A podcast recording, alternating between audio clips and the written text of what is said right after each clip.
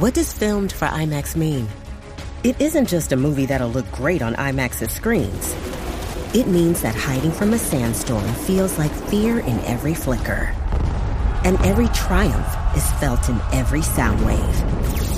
And the things we've only imagined, you can truly experience those too. That's what filmed for IMAX means. Get tickets to experience Dune Part 2 now and IMAX's exclusive expanded aspect ratio. This episode is brought to you by ABC. Station 19 is back for its final and hottest season yet. Andy finally becomes captain, and she's going to give it her all to be the best leader the station has ever seen. Will she succeed?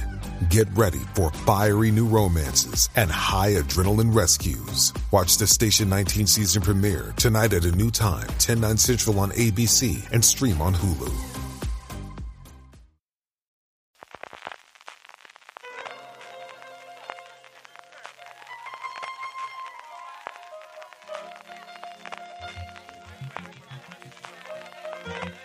Estás escuchando Fuera de Series con CJ Navas.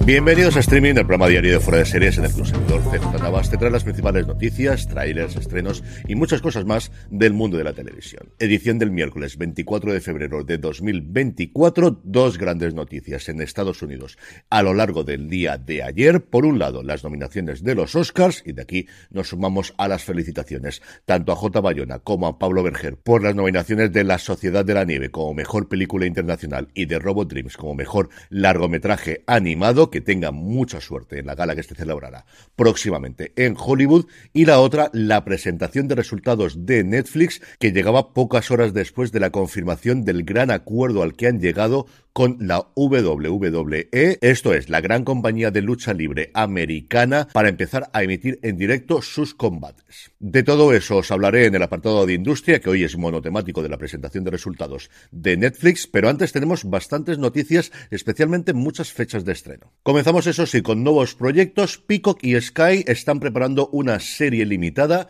llamada Lockerbie que va a protagonizar ni más ni menos que Colin Firth. La serie, basada en hechos reales, constará de cinco episodios y Colin Firth interpretará al doctor Jim Swire, un hombre que perdió trágicamente a su hija cuando un vuelo de la Panam explotó encima de un pequeño pueblo en 1988. Desde entonces, el doctor Jim Swire y junto a su mujer han buscado justicia y eso es lo que va a retratar la serie que, como os digo, está preparando que como os digo está preparando Sky junto a Pico con idea de estrenarla a finales de este año. Detrás de las cámaras tenemos un pequeño dientrim de autores ingleses, el guionista principal es David Harrower, que trabajó recientemente en Blackbird, aunque la creadora de Vigil, Mariam Hamidi, ha escrito uno de los episodios, mientras que el director principal es Otto Badhus, que ha trabajado en Peaky Blinders, y Jim Loach de Save Me también dirigirá uno de los episodios. Quien también se ha anunciado que encabezaría un nuevo proyecto es Morena Baccarin, que protagonizaría el nuevo spin-off de Fire Country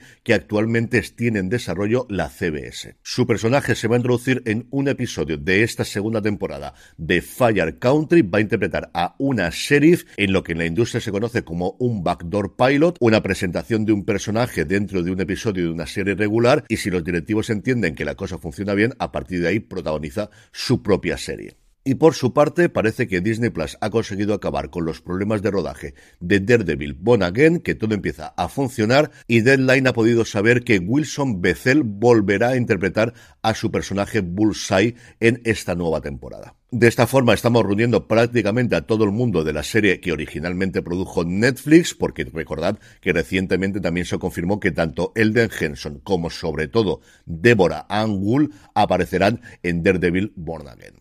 Y pasando ya a fechas de estreno, que como os decía, tenemos unas cuantas, de hecho me he guardado varias para mañana y pasado, porque si no iba a ser todo el programa de esto, arrancamos con Filming, que ya nos ha confirmado sus series para el próximo mes de febrero. El mes que viene tendremos en la plataforma dos nuevas series. Por un lado, el 13 de febrero llegará El Quinto Mandamiento.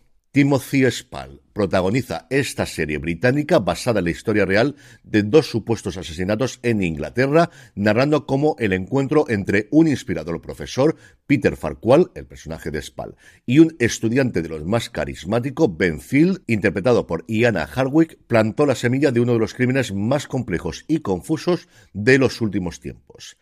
Anne Reid, a la que hemos podido ver recientemente en Sanditon, pero la hemos podido ver en un montón de producciones británicas, completa el reparto. La otra nos llegará el 27 de febrero y se llama Ocurrió a orillas del río. La serie es la adaptación de la novela homónima de Kerstin Ekman, que está disponible en Tusquets en España, un thriller diurno que transcurre durante el solsticio de verano de 1970, cuando dos turistas aparecen asesinados en una tienda de campaña y el crimen entrelaza la vida de cuatro personas al azar. Es una serie que recibió el premio Mejor Serie Internacional en Series Manía y el Prix Europa a la Mejor Serie Europea.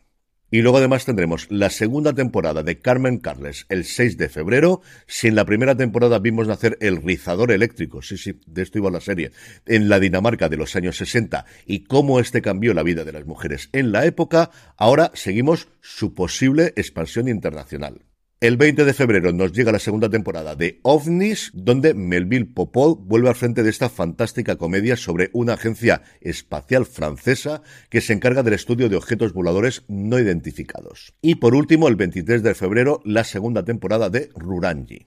Por su parte, HBO Max ha confirmado que el próximo 7 de febrero estrenará la segunda temporada de Feud, Feud que mantiene el nombre original en España, Feud Capote vs. The Swans, una serie que tengo muchísimas ganas de ver y que me diréis, pero Carlos, esto no es de FX en Estados Unidos, ¿por qué no nos llega a Disney Plus? Pues porque en su momento, hace ya unos añitos, la primera temporada de Feud aquí nos llegó a HBO España antes de que cambiase el nombre a HBO Max, porque Disney Plus todavía no existía. El estudio vendió Feud en España, como suele ocurrir, al mejor postor, y siempre que se vende una serie, lo estándar es que cualquier temporada posterior va incluida en el paquete. A veces hay una previsión de si desembarcamos con nuestra plataforma, nosotros también podremos emitirla, lo que ocurrió con el caso de Juego de Tronos en HBO o está ocurriendo ahora con la cuarta temporada de True Detective. Parece que esa cláusula en su momento en la venta no se produjo y por ahora el único sitio donde se podrá ver legalmente en España la nueva temporada de Feud, Capote versus The Swan, será en HBO Max a partir del próximo 7 de febrero.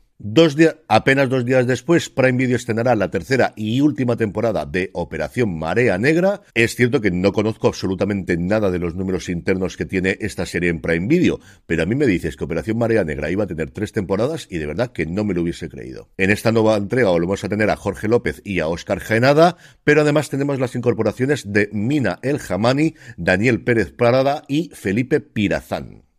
Y por último, A3 Player ha anunciado que el 4 de febrero estrenará un capítulo especial con el equipo de Vestidas de Azul que finaliza este domingo. Capitaneado por Valeria Vegas, este programa especial contará con parte del elenco, con gente como Lola Rodríguez, Alex Saint, Goya Toledo, Paca La Piraña, Chloe Santiago, Keila Ordena, además de Nacha y Josette, que son interpretadas en la serie.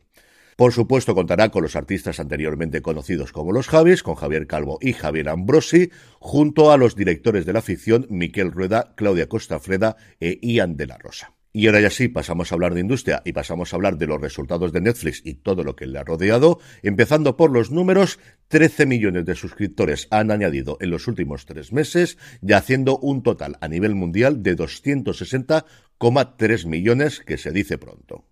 Además, este aumento de suscriptores se ha producido en las cuatro áreas geográficas en las que subdivide su negocio Netflix. Estados Unidos y Canadá, 2,8 millones, Europa, Oriente Medio y África, 5,05 millones han añadido, Latinoamérica 2,35 y Asia Pacífico y Australia 2,9 millones. En cuanto a dinero contante y sonante, los ingresos del último trimestre han sido de 8.800 millones de dólares. El beneficio, eso sí, ha estado por debajo de las expectativas de Wall Street, solamente 2,11 dólares por acción. La presentación de resultados se producía dos días después de conocerse la salida de Scott Stuber como jefe de películas, que lo comenté a principios de semana, y apenas unas horas después de la noticia de que adquiría por los próximos 10 años y en un acuerdo que estaba cifrado en torno a 5.000 millones de dólares los derechos en exclusiva para emitir distinta programación de la WWE, de la lucha libre americana, incluido el Monday Night Raw en directo que actualmente emite USA Network. En la presentación también se confirmó que este 2024 tendremos la nueva temporada de los Bridgerton,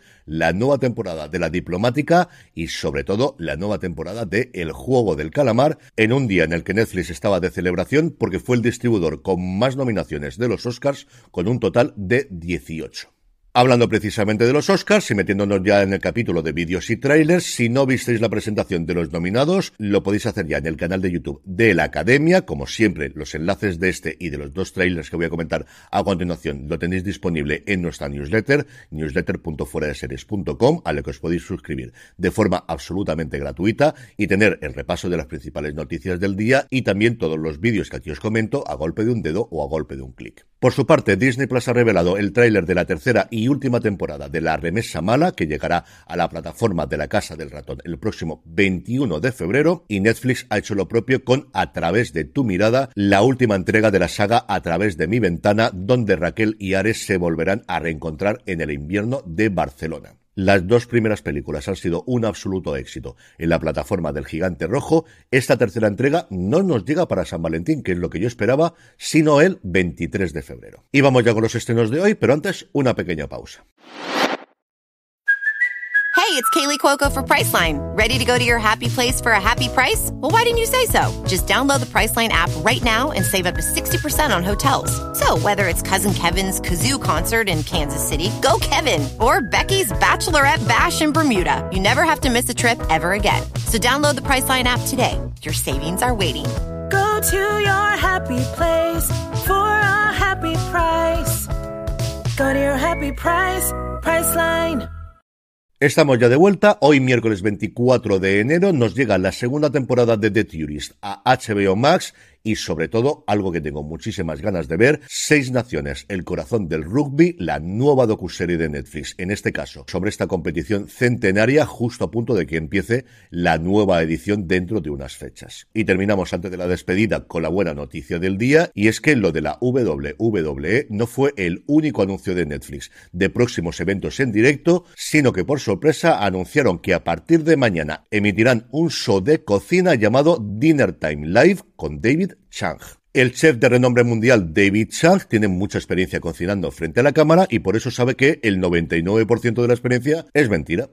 Ahora está listo para mostrarle al mundo cómo se logra una comida gloriosa y preparada profesionalmente sin la ayuda de cambios, de estilistas de comida, de equipos de limpieza y de cortes de cámara en el momento oportuno para que todo parezca perfecto. Dinner Time Live with David Chang se va a estrenar el 25 de enero en Estados Unidos porque se emite a las 4 de la tarde hora del Pacífico que es para aquí, para la península, la 1 de la madrugada, en este caso del 25 al 26 de enero. El caso es que Dinner Time Live with David Chang es un programa de cocina en el que el propio Chang preparará una comida para sus amigos en su cocina de prueba en el centro de Los Ángeles. El programa se emitirá semanalmente todos los martes hasta el 27 de febrero y ofrecerá al público la oportunidad de observar una experiencia de cocina VIP a medida que se desarrolla en tiempo real y con todos los contratiempos, la resolución de problemas y las conversaciones impulsadas por cócteles que la acompañan. Y ya os digo yo que este es un programa que voy a ver sí o sí. David es alguien al que llevo siguiéndole la carrera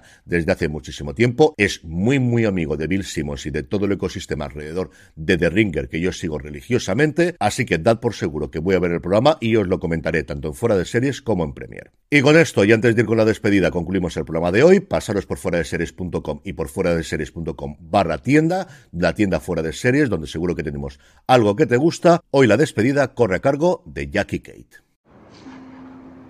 We were not supposed to leave. Yes, we were.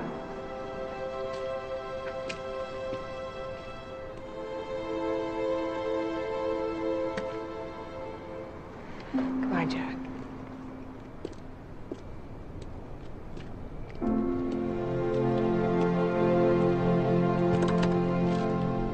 We have to go back, Kate.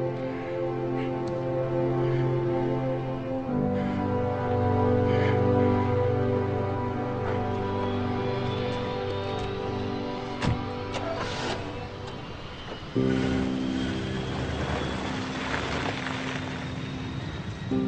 have to go back!